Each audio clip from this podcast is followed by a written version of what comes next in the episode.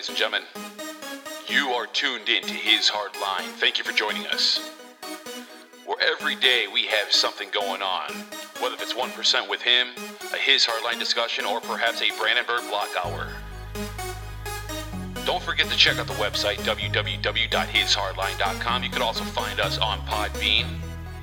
But we are here six out of the seven days a week. Here just trying to get Jesus in people's hearts. Tell you how to assemble your nation, how to get your nation back, how to restore the republic, how to take accountability for your own life, and to finally be free. You know the problem is is that there's just too many people out there that just want to complain. They don't want to be part of the solution. They just want to whine and whine and whine and blah blah blah. You know, they just want to cry, cry, cry. But you know what? I tell those people, why don't you get off to the sidelines? Grab your little juice box, go sit down, suck your thumb, and watch the real men and women get after it. Because if all you're gonna do is complain, then what then what good are you? Be part of the solution. Don't sit there and cry about it. Don't sit there and contribute to the problem or you know say you got the solution. Why don't you be part of it? Get involved with your assembly. But first, why don't you get involved with God? Because that's where it starts. You got to get involved with God. You got to get involved with Jesus Christ. Invite Him in your heart because we can't turn this nation around unless we all point to God. God has to be centered at everything we do. I don't think many people realize just how important that little detail is. God has to be centered at the heart of everything. I mean, if we have any chance of turning this country around, that's the way it has to be. It says in Joshua 1 9. I command you, be firm and steadfast. Do not fear nor be dismayed, for the Lord your God is with you wherever you go. Welcome to His Hard Line, ladies and gentlemen. Let's get started. Good evening, ladies and gentlemen. Good evening, good afternoon, good morning, wherever you're at in the world. I am Jason, your co host with God and Jesus Christ at my side because they are the host. They are in the captain's chair. Therefore, they're at the wheel and they are steering this ship through these crazy waters we call life. So, welcome. Glad to have you all here. You're joined here at His Hard Line for another episode of 1% with Him. We're going to be doing a reading out of Isaiah chapter 17, the good number, verses 1 through 14. It is Tuesday, November 22nd, 2022. Glad to have you all here. And like I say, as long as you put your faith and trust 100% in God and Jesus Christ, He will, they will steer your ship through these waters, these uncharted waters, through the swells and through the wind and through the rain. And they will get you into a safe harbor so you can anchor and get your feet on solid dry land so you can finally have peace and refuge once and for all. So, welcome. Glad to have you all here again. Thank you for joining us. So, today marks a very tragic and sad anniversary of JFK's assassination. I'm sure everybody has seen the memes and the, uh, I'm sure, tribute posts and stuff like that. Real quick, want to just read a little snippet. I have a book called The Great American Adventure. It talks about this a little bit at great length. Um, starting off with, let me see here. Let me pull this up. This is JFK. Excuse me. The assassination of President John F. Kennedy and the murders of his brother, Robert, and son, John Jr., were actually performed upon the orders of the Federal Reserve Board of Governors and the European royal and elite with the blessing of the Queen and the Pope. Hmm. Can you see why we are working very diligently as an assembly to assemble our states and why the military is conducting the operations that they're conducting, we're talking about very evil secret societies here. Now, JFK, the assassination, excuse me, I already read that part. JFK was a CIA planned assassination using mafia hitmen. Rossellini and Sturgis, who shot JFK from a storm drain on the grassy knoll, and the Secret Service or CIA agent driving the president's vehicle pulled his revolver and placed another shot into the president's head. Now, the assassination is based upon the following circumstances. You got Robert Kennedy, who was the attorney general under his brother John's administration, and apparently while making himself familiar with his new office, Robert discovered a plot adopted by Congress to undermine America through the Federal Reserve System. Now, he showed this to President JFK his brother, who promptly issued two executive orders. The first EO directed the U.S. Mint to begin printing the United States silver certificates, and the second executive order directed that the Federal Reserve building and system be dismantled within six months, and that the Congress was to resume its constitutional responsibility of coining and printing money. Well, we all know what happened, unfortunately, to him. Now, there have been other attempts. First off, this is, I'm not reading. There have been other attempts prior to JFK to help restore the republic of this nation. JFK was one of, I, Destry would probably be able to put the number up, but he was one of, I think, eight or nine different attempts of restoring our republic. I know Ronald Reagan was another one who was trying to pick up the work of JFK, and that's why there was an assassination attempt on him. Obviously, we all know about uh, what happened to, uh, you know, with the uh, Twin Towers. That was another attempt. Uh, Dusty was just saying JFK's father, Joseph Kennedy, was a Jekyll Island was at Jekyll Island and was a part of the conspiracy to assassinate his own son. Yeah, and that's unfortunate too, because if you know anything basic about the Luciferian order and what they do, I mean, I mean, take a look at Joe Biden's son. You think he, you know, that that that accident, that car accident, that his son and I believe his wife died. I think they died at the same time, if I recall correctly. You think that was truly an accident? Listen, just like when you read in the Bible where they sacrificed their firstborn, don't think that that doesn't still exist because it certainly does. And you, when you got somebody like JFK's father, Joseph Kennedy, being part of the conspiracy to assassinate his own son, I mean, that should really tell you how serious this war really is. And Dusty was just saying JFK was the second attempt to stop reassembling. So before we get into the reading, I want to continue doing this little tribute because it is important. And JFK was one of the most important presidents, in my humble estimation, of our modern history. And I would say Donald Trump is a very, very, very, very close second. The reason I say a very close second is because Donald Trump is still here with us, at least as far as I know. Now, President Kennedy then flew to Hong Kong to meet with the elders of the Chinese royal family and successfully borrowed the silver and gold that he needed to back the new U.S. currency. Now, President Kennedy intended to expose this plot to all of America at his State of the Union address, but before the six months had expired, President Kennedy, like Abraham Lincoln, was assassinated 10 days before his death. Kennedy wrote in his personal diary, and I quote The high office of the president has been used to foment a plot to destroy American freedom. And before I leave office, I must inform the citizens of this plight. End quote. Now, Lee Harvey Oswald, an LHO, was a former CIA agent and was made a patsy for the assassination of JFK. Now, Oswald shouted that very statement, and just before Jack Ruby, a local tavern owner dying of cancer, killed Oswald before he could be tried. Excuse me, I want to take a sip of water real quick. I'm going to mute for a second while I clear my throat.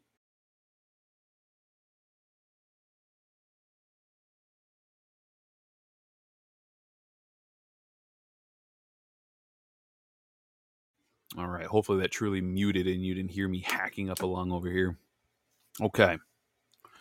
Now, the Warren Commission and all the congressmen appointed to the commission that they knew about the plot and were equally responsible and did everything they could to cast adver- uh, asper- uh, excuse me aspersions upon the communists, the Cubans, and the mafia using supposition as their only evidence rather than expose the U.S. government and the Federal Reserve, the CIA, the Secret Service, the Vatican, and the European royal and elite.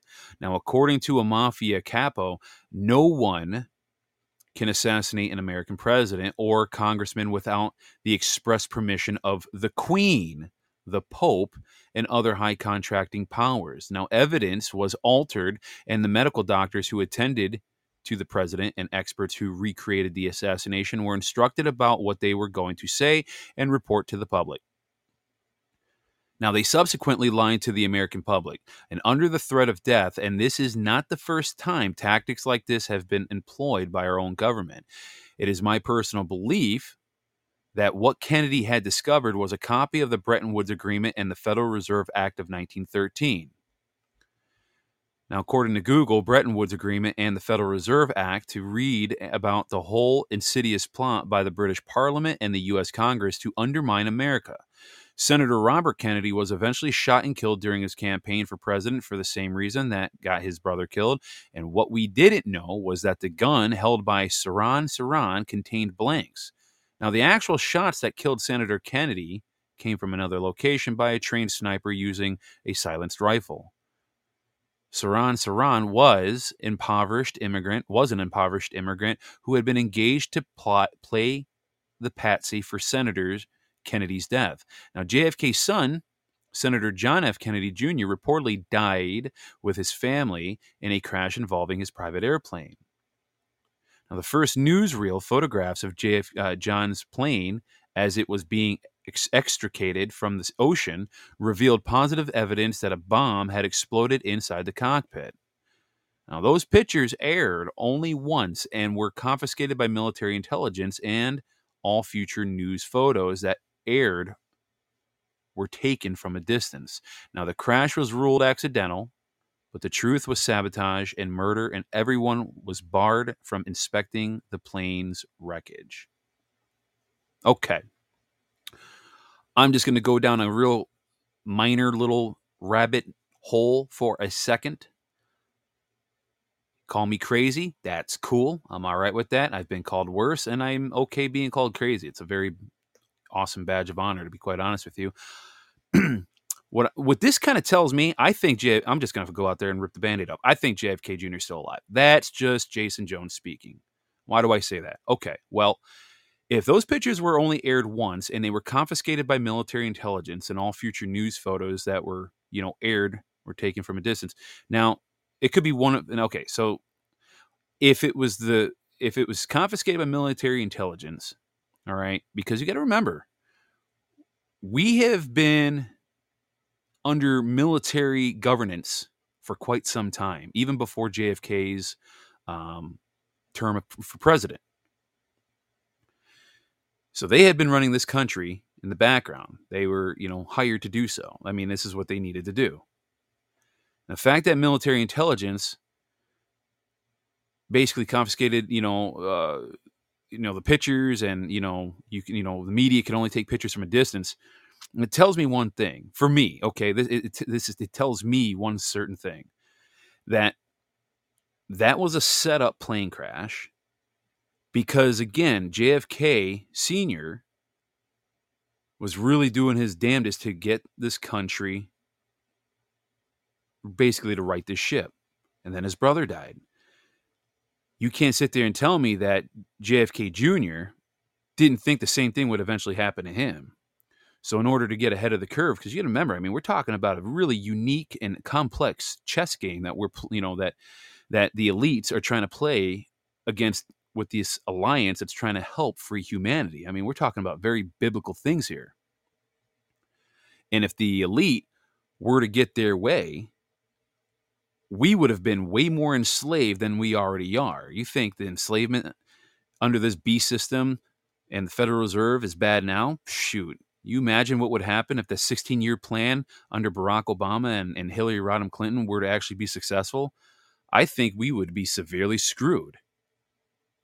I mean, and I'm and I'm understating that.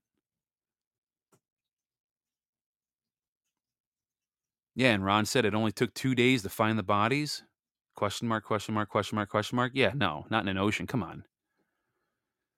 I highly doubt it. So the fact of the matter is, is that military intelligence confiscated photos and media could only take, you know, screenshots or whatever and film from a certain distance. in my again humble opinion, that was a setup to basically throw the elite off the trail of JFK Jr. to again further expand this large the largest sting operation that the world's ever seen. Now, I am not speaking from a um, how do I say it? I'm not speaking from a reference of fact. I am speaking based on my own thoughts, assumptions, and conclusions. So just FYI, don't need hate mail. People telling me, oh, Jason, uh, none of that was proven. Well, yeah, okay, I, I get that. That's why I said this is my own suspicion, my own conclusion, and my own wackadoodle conspiracy nut job thought process. So there you go. So we salute JFK for the service that he has done. He has paid that ultimate sacrifice. And um, yeah, and we we you know it's it's really sad that this uh, that had taken place. Now, along those lines, I'm going to tell you right now. I did a little TikTok video on the contempt of the Constitution, and I think I want to start talking about that a little bit more in detail here in the coming days. Because as we start, I believe, as we get closer to what I think is going to be um, and again, assumptions. I'm not speak. Excuse me. I'm not speaking from fact or anything like that. But the contempt of the Constitution is going to be a very important and pivotal tool as we press forward as a people, as a body politic, especially people in the assembly, when it comes to prosecuting all of these criminals, like the people that assassinated JFK and Lincoln, and basically any criminals that committed crimes against humanity, treason, sedition from present day, as hell, probably as far back as 400 years ago. Well, Jason, how can you prosecute someone that's been dead for two, 300 years?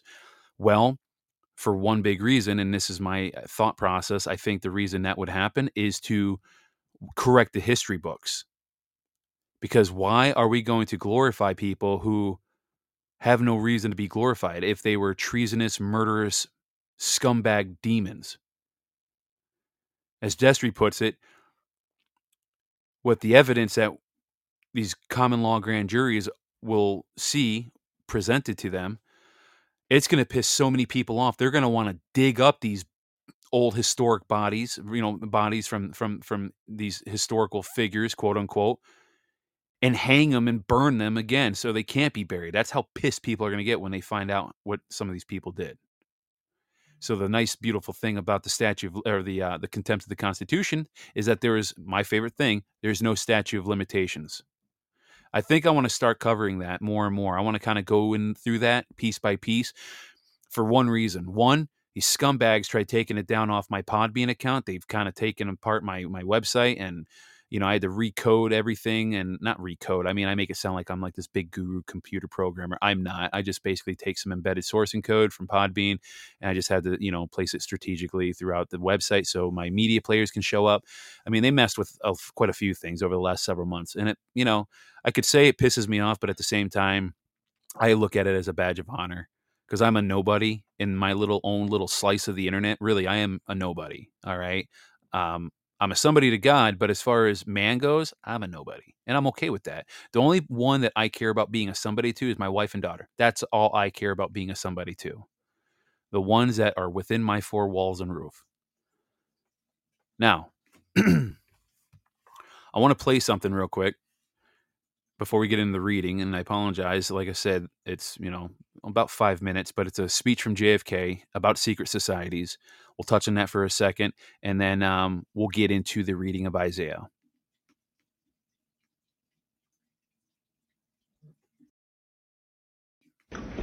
Ladies and gentlemen, the very word secrecy is repugnant in a free and open society.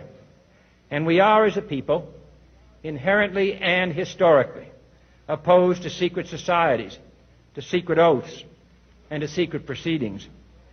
We decided long ago that the dangers of excessive and unwarranted concealment of pertinent facts far outweighed the dangers which are cited to justify it. Even today, there is little value in opposing the threat of a closed society by imitating its arbitrary restrictions. Even today, there is little value in ensuring the survival of our nation if our traditions do not survive with it. And there is very grave danger that an announced need for increased security will be seized upon by those anxious to expand its meaning to the very limits of official censorship and concealment. That I do not intend to permit, to the extent that it's in my control.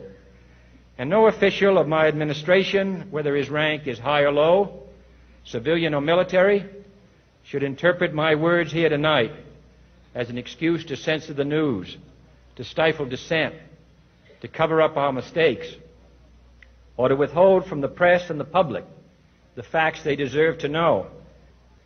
For we are opposed around the world by a monolithic and ruthless conspiracy that relies primarily on covert means for expanding its sphere of influence, on infiltration instead of invasion, on subversion instead of elections, on intimidation instead of free choice, on guerrillas by night instead of armies by day. It is a system which has conscripted vast human and material resources into the building of a tightly knit, highly efficient machine that combines military, diplomatic, intelligence, economic, scientific, and political operations. Its preparations are concealed, not published. Its mistakes are buried, not headlined. Its dissenters are silenced, not praised. No expenditure is questioned, no rumor is printed, no secret is revealed. No president should fear public scrutiny of his program, for from that scrutiny comes understanding, and from that understanding comes support or opposition, and both are necessary. I am not asking your newspapers to support an administration, but I am asking your help in the tremendous task of informing and alerting the American people. For I have complete confidence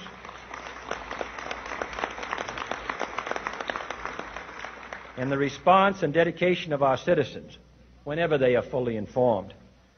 I not only could not stifle controversy among your readers, I welcome it. This administration intends to be candid about its errors. For as a wise man once said, an error doesn't become a mistake until you refuse to correct it.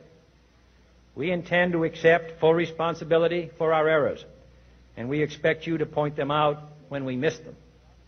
Without debate, without criticism, no administration and no country can succeed, and no republic can survive. That is why the Athenian lawmaker Solon decreed it a crime for any citizen to shrink from controversy. And that is why our press was protected by the First Amendment, the only business in America specifically protected by the Constitution, not primarily to amuse and entertain, not to emphasize the trivial and the sentimental, not to simply give the public what it wants, but to inform, to arouse, to reflect, to state our dangers and our opportunities, to indicate our crises and our choices, to lead, mold, educate, and sometimes even anger public opinion. This means greater coverage and analysis of international news, for it is no longer far away and foreign, but close at hand and local. It means greater attention to improved understanding of the news, as well as improved transmission. And it means, finally, that government at all levels must meet its obligation to provide you with the fullest possible information outside the narrowest limits of national security. And so it is to the printing press, to the recorder of man's deeds, the keeper of his conscience, the courier of his news, that we look for strength and assistance, confident that with your help, Man will be what he was born to be free and independent. That's right. So anyway, we we honor JFK on this somber day, and uh, I believe it's been what 59 years. I think. I believe that's how many years. So we shall see what comes about here in the next few days to a few weeks uh, as we see more and more stuff tends to be uh, make more you know get things become more revealing to us and i think we are now kind of finally at those final phases like SG Anon was talking about that um, you know over 14 different militaries were represented uh, in our skies, different planes and militaries that were in our skies over our airspace. And again, you know, you're looking at one of the largest complex military operations that's taking place around the world. Now, supposedly, and I don't know this firsthand, but supposedly the Marines have now gotten approval and, to start going forward to apprehend traitors within their own ranks within the military. So that tells me something else. It tells me that a lot of the big players, the elites and all them are pretty much taken care of and apprehended. So really all you got is now the foot soldiers to go after. So it's going to be very interesting to see what's going to come about here in the near future. Um, that's all I guess I really say to that. Now, let's get to the reading. So, chapter 17, I'm reading out of the New American Bible today. I know usually I typically read out of the New American, or excuse me, the NASB 95 edition, but I'm switching it up. I do like the New American Bible Revised Edition, it's my favorite.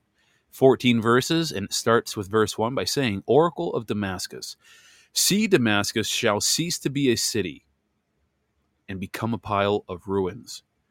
Her cities shall be forever abandoned, for flocks to lie in undisturbed.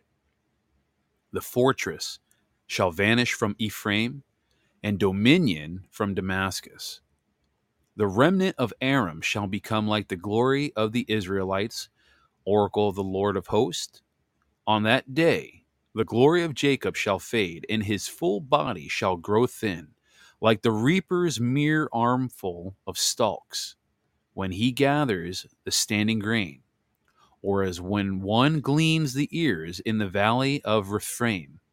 Only gleanings shall be left in it, as when an olive tree has been beaten, two or three olives at the very top, four or five on its most fruitful branches. Oracle of the Lord, the God of Israel.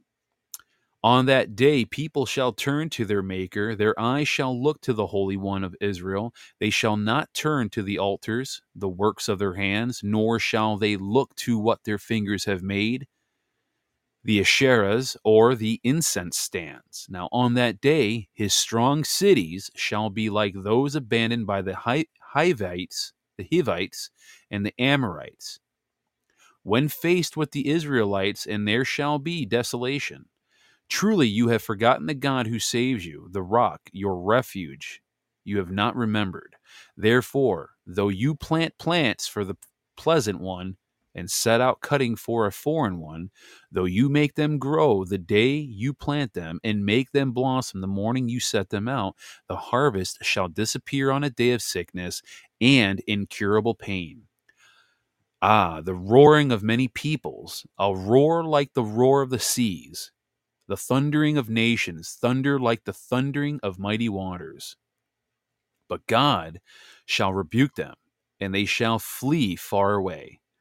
Driven like chaff on the mountains before a wind, like tumbleweed before a storm, at evening there is terror, but before morning they are gone. Such is the portion of those who despoil us, the lot of those who plunder us. And that is the reading of Isaiah 17, verses 1 through 14. Now, lessons from the text to be born again. Now, Israel, just because they were chosen people of God, it didn't mean that they were not immune to his judgments. Now, anyone who forsakes God will one day be held accountable for that decision. And it doesn't matter if you father, if your father was a preacher, or if you have always gone to church, or even if you have been calling, you know, you have been calling yourself a Christian for as long as you can remember. If you've forgotten God, then yes, you will fall under his judgment. And Jesus told Nicodemus that to enter into the kingdom of God, he had to be born again and there is to be a distinct moment of conversion, that moment when God removes the stony heart and puts in a living heart of flesh inside of your soul. And you receive the Holy Spirit. And then and only then have you been redeemed and given access into heaven. And it's not by baptism, it's not by church membership or association of, you know, where your family's been a Christian forever and ever You must be saved. You must be born again. Now, what does it mean to be born again? Well, what is the work of God that must be done for you to accomplish or for you to accept Him? Jesus said in John chapter 6, verse 29, that it is to believe on Him whom He hath sent. If you neglect this word work of God, if you turn away from who He is, then one day you will face his judgment. Now, as we break this down verse by verse, now 1 and 2, the first two verses, like the other burdens, Damascus will be brought to ruins by God's judgment, and Damascus is the capital of Assyria. Assyria, in verse 3, will lose its grip on Israel and suffer the same fate as them. Now the glory of the children of Israel departed from them because they would they would not honor God but chose to worship false gods. And therefore the physical presence of God found in Solomon's temple departed from them and their country was overrun by the Babylonians. And now as we look at verse 4, Israel had grown fat in corruption, hmm, kind of like the US, and now God was going to make that flesh clean. Now the flesh refers to the sinful nature of man in contrast to the excuse me, to the inward spiritual man that should be nurtured. And Israel fed their flesh rather than feed their spirit. And in verses 5 through 6, even though God is going to strip them of so much, he's still promising to leave a remnant that will thrive. And the purpose is to weed out the bad fruit so that only the good fruit will be left. Now, I hate to say it like this, and, and, and I'm going to be trying to actually, for once in my life, or twice, or whatever, I'm going to try to be very, very sensitive as well as cautious on what I say here because I, like many others, have had family members that have taken this damned freaking shot that has been pushed on the world. Unfortunately, this shot is going to cause lots of casualties. This is something that the damn deep state and these corrupt, evil demons pushed on so many people. And unfortunately, because of lack in faith and a lack of God and His perfect design that we call the um, well, you know, the human body with the with a perfect immune system.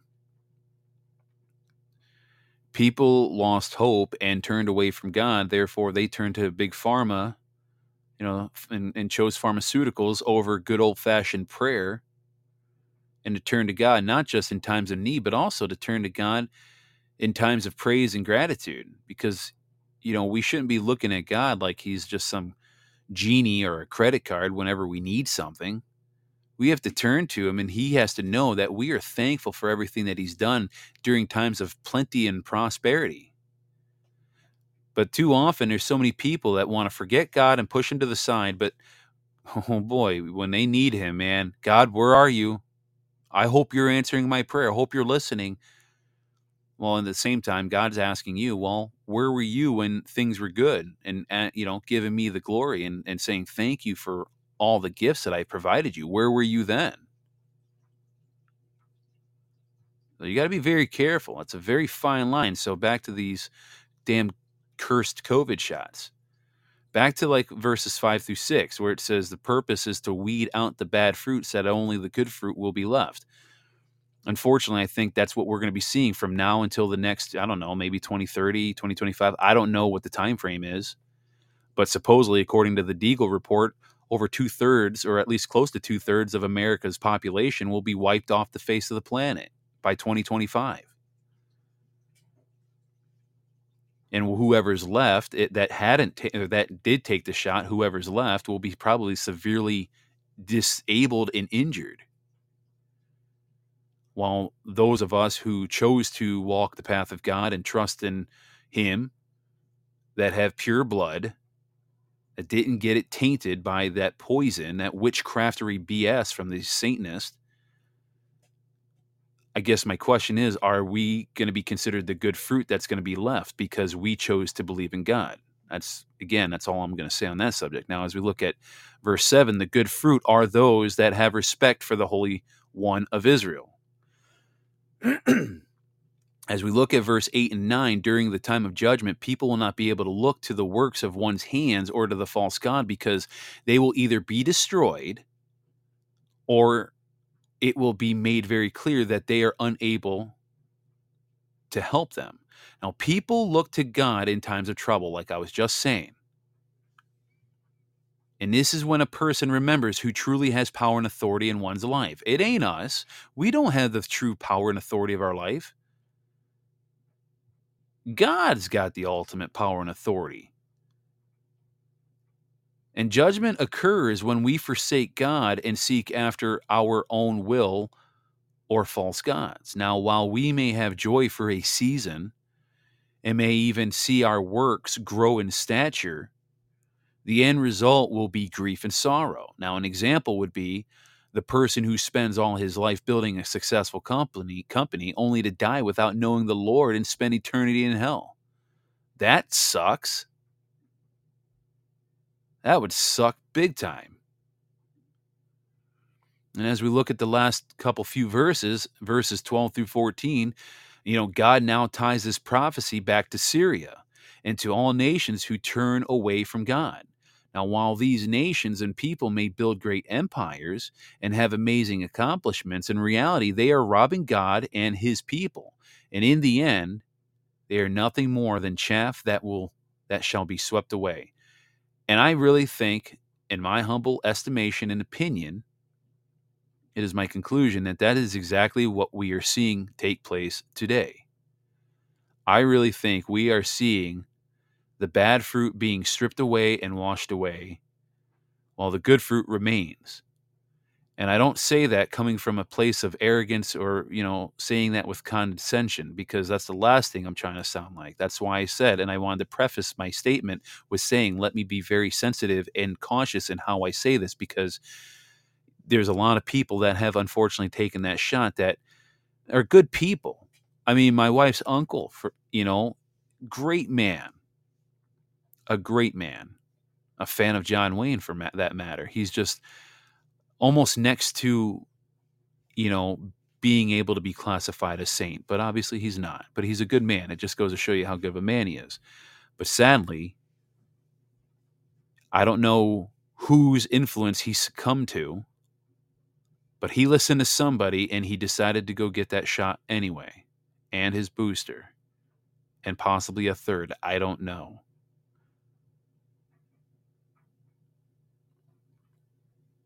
And what's sad is we're talking about church going people every Sunday. It goes to show you it doesn't matter if you go to church or not. If you don't have a true faith and trust in God and what He does for you, what He can do for you, what He has been doing for you, and what He will continue to do for you, you can go to church every day of the week. But if you don't have that true, close, intimate relationship with Christ and God, all you're doing is going through motions that don't have real any substance behind it. Call me crazy, but that seems a little hypocritical, but that's just me. I'm not saying I haven't been known to be, you know, hypocritical here at times. I mean, we all have been. We're all human. But what I'm saying is we need to rely on God. I guess that's my ultimate my ultimate message. We have to rely on God for everything. And so, you know, and we can't we got to stop going to God whenever we need something like he's a genie or a credit card. God, I really need this. God, man, it sure be great if you could help me do this or th- accomplish that. Again, just as parents like to hear their kids say thank you when they do kind things for them, don't you think God wants to hear a thank you too? Rather than your kids always coming up to you only when you, they're sick? It's like, man, kids, why are you always coming up to me when you got runny noses, coughing up a lung, you got eye boogers in your, you know, the corners of your eye, and you're freaking wiping your snot all over the house because you're just a running Lincoln faucet. And why is it you're only coming to me when you're sick and you need something? Why don't you just come to me when you're not sick and give me hugs and say, hey, thank you for this, thank you for that? Again, God wants to see and hear us glorify him and praise him out of our own free will. Not because he you know, he doesn't want to force us to do that. He wants us to just come to that conclusion on our own.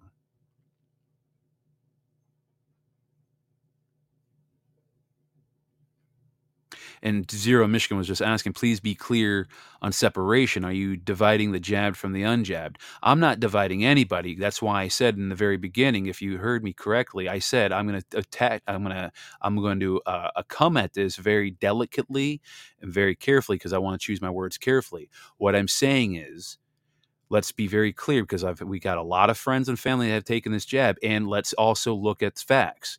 They have been hurting and killing a lot of people. Now, there's no doubt in my mind we are seeing very biblical events take place before our very eyes. Whether people want to believe that or not, that's the way Jason Jones sees it. Now, how anybody else wants to see it is a whole different animal. Now, I am not somebody who wants to divide anybody because I have lots of friends and family that taken the jab. I'm not treating them any differently. In fact, I like to believe that there is still redemption and that maybe, just maybe, they could be cured and healed. God can do anything. But what I am saying is, there is a lot of good people, men and women, that are getting maimed and they are dying. I think what was it? Uh, what's his name? Stu Peters. Didn't he just release a video today? Sudden, uh, what is it? Uh, died, died suddenly or something like that. I haven't had a chance to listen or watch it. But let's be clear. I don't want to have my words being twisted. I refuse to have that. That's why I said in the very beginning, I prefaced my statement with I'm going to make myself very delicate with this, and I want to make sure that I approach this with sensitivity. Because again, we have a lot of good people out there that got deceived, and it sucks. So, um, my mom's in here, Coastal Runner. It's uh, nobody died suddenly. Well, a lot of people died suddenly. No, the, it's a um, it's a uh, documentary called "Died Suddenly." Stu Peters, I think, aired it on his show. Yeah, it's a documentary. So uh, maybe I'm going to try to listen to it tomorrow. So there's a lot going on, and a lot of people need our prayers. So and we really, really, really need to be sensitive. Uh, look, I, I, I've been very critical of people that got the jab, and I wish I hadn't, to be honest with you. Sorry, I bumped my uh, microphone, so if you heard some weird clunging, that was me. Um, I really wish I wasn't really critical on people, but you know, because here's the thing: we have had people that got the shot before anything was really fully known about it that came at us saying, "Oh, you were a stupid." Stu-. this is what I heard personally. You're a stupid moron for not getting your vaccine. You're an idiot. You're selfish. I've heard at one point you're a piece of shit. Now, you wouldn't hear me say that to somebody else. Oh, you're a dumbass for getting a shot. I've never said that to anybody. Now, have I said, um, you should have probably done more research before injecting, you know, chemicals in your body that weren't really fully tested? Yeah. But I would never go on a verbal and physical attack on anyone. I don't care what my stance is on anything. Listen, I'm against transgenderism and, you know, promoting, you know, the mutilation of genitalia. But you know what? If I saw a transgender person on the street getting heckled by three, four people for being a transgender, let me be the first to tell you that I would be the first one to jump in front of them in defense of he or she, whoever they may be.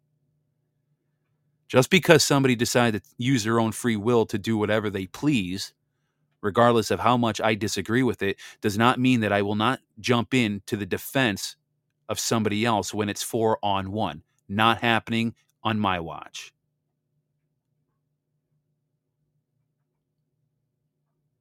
So all I know is this. Division gets us nowhere. Divided we you know, divided we fall, united we stand.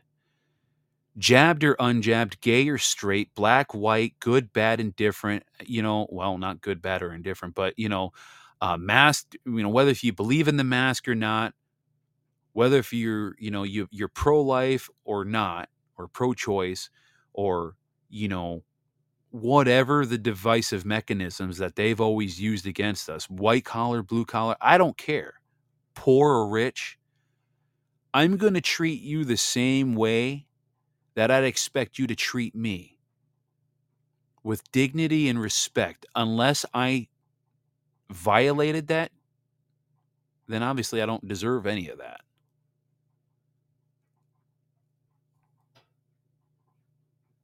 Chris in Michigan was just saying, I've had a couple good friends that took it after I told them and warned them and pleaded with them.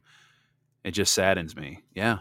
You know, here's something interesting. I think I can say this. I'm not going to mention names, but there was a very good uh, guy that my mom used to work for at a company in Florida. He just sold his business. It was a uh, software company that provided software solutions for uh, hospitals to um, basically keep an audited uh, record of their drugs and medicines that hospital uses, if, if I have my understanding correctly. Now he just finally recently sold his business and now is living, you know, a nice, good life. Uh, hopefully, um, I do believe he got the jab and shot. To my knowledge, he seems to be fine, but he happened to be friends with uh, I forgot his name, but the CEO of Pfizer. Well, my mom was telling me of a you know a personal kind of conversation that they kind of had, not too personal, but you know my mom was trying to basically red pill him and say, you know, I, I, I, you won't catch me getting that jab. And he kept, he asked her, well, why not? And, and kind of, and I'm paraphrasing here, of course, but he asked her, well, why won't you get that job? Like, I know, I know the, the owner of, of, of Pfizer the CEO, whatever his name is. I can't remember Albert uh, um, Bourla, whatever his name is. And uh, she's like, "No, I will not. It's not tested." And she, he was like, "Oh, come on, Joanne. Like, he's a good friend of mine, and you know, he wouldn't steer us wrong, right?" And and basically, he said he was a good man. And my mom's like, "I don't care what he says," and she just flat out told him, like, the fact of the matter is, there are people that are getting poisoned and they're dying from this. And I think after the conversation was said and done, the way I understood it, he kind of walked away from that, kind of thinking to himself, "Oh shit, how how how well do I really know him?" You know, you think you know somebody, but do you? Do you?